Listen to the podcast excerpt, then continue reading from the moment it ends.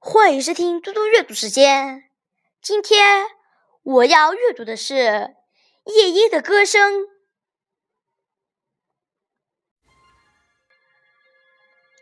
战斗刚刚结束，一小队德国兵进了村庄，大道两旁全是黑色的碎瓦。空旷的花园里，烧焦的树垂头丧气地弯着腰。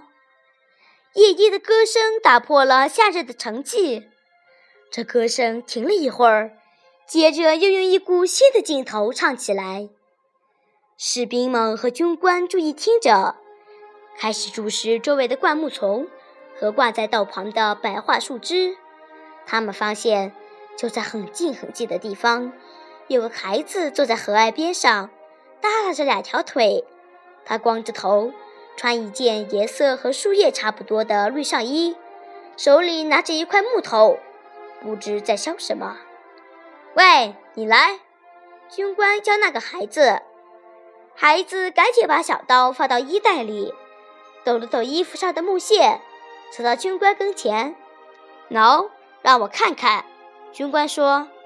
孩子从嘴里掏出一个小玩意儿，递给他，用快活的蓝眼睛望着他。那是个白桦树皮做的口哨，挺巧。小孩子，你做的挺巧啊！军官点了点头。转眼间，他那阴沉的脸上闪出一种冷笑的光。谁教你这样吹哨子的？我自己学的。我还会学杜鹃叫呢。孩子学了几声杜鹃叫，接着又把哨子塞到嘴里吹起来。村子里就剩下你一个了吗？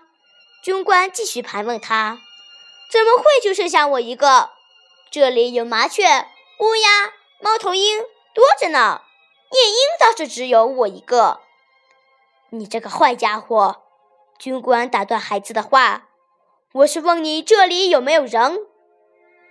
人呢？战争一开始，这里就没有人了。”小孩不慌不忙地回答：“刚刚一开火，村子就着火了。”大家都喊野兽来了，野兽来了，就都跑了。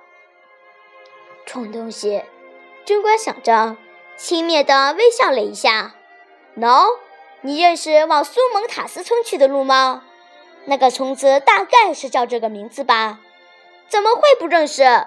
孩子很有信心地回答：“我和叔叔常到磨坊那的堤坝上去钓鱼，那的狗鱼可凶呢。”能吃小鹅，好啦好啦，带我们去吧。要是你带路带的对，我就把这个小东西送给你。军官说着，指了指他的打火机。要是你把我们带到别处去，我就把你的脑袋拧下来。听懂了吗？队伍出发了，行军到打头，跟着就是小孩和军官，他俩并排着走。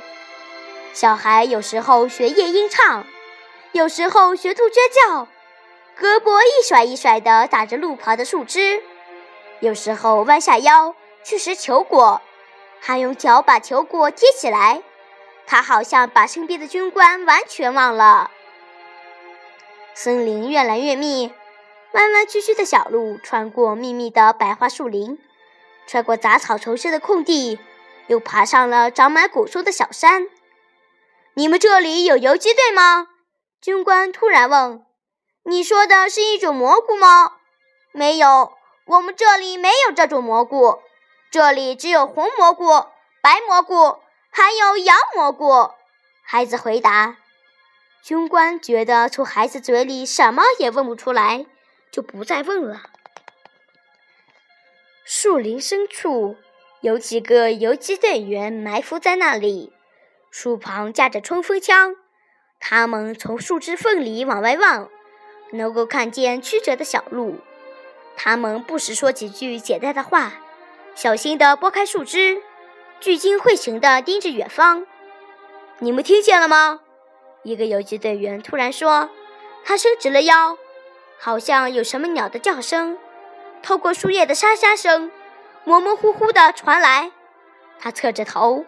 往叫声那边仔细听，夜莺，没听错吗？另一个游击队员说。他紧张起来，仔细听，可又什么也听不见了。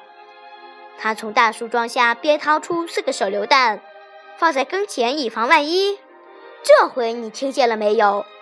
夜莺的歌声越来越小了。那个最先听到夜莺叫的，凝神的站着，好像定在那里似的。他注意数着一声一声的鸟叫，一、二、三、四，一边数一边用手打着拍子。夜莺的叫声停止了。三十二个鬼子。那个人说：“只有游击队员才知道这两叫的意思。”接着传来两声杜鹃叫，俩挺机关枪。他又捕捉到，对付得了。一个满脸胡子的汉子端着冲锋枪说：“他理了理挂在腰间的子弹袋，应该对付得了。”听鸟叫的那个人回答：“我和斯协派叔叔把他们放过去，等你们开了火，我们在后边加油。如果我们出了事，你们可不要忘了小夜莺。”过了几分钟，德国兵在松树林后边出现了。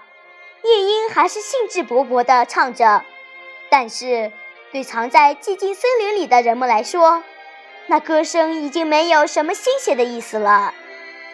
德国兵走到林中空地上的时候，突然从松树林里发出一声口哨响，像回声一样回答了孩子。孩子突然站住，转了个身。钻到树林里不见了，枪声打破了林中的寂静。军官还没来得及抓起手枪，就滚到了路边的尘埃里。被冲锋枪打伤的德国兵一个跟一个的倒下，呻吟声、叫喊声、断断续续的口令声充满了树林。第二天，在被烧毁的村子的围墙旁边，在那小路分叉的地方，孩子又穿着那件绿上衣。坐在原来那河岸边，削着什么东西，并且不时回过头去望望那通向村子的几条道路，好像在等谁似的。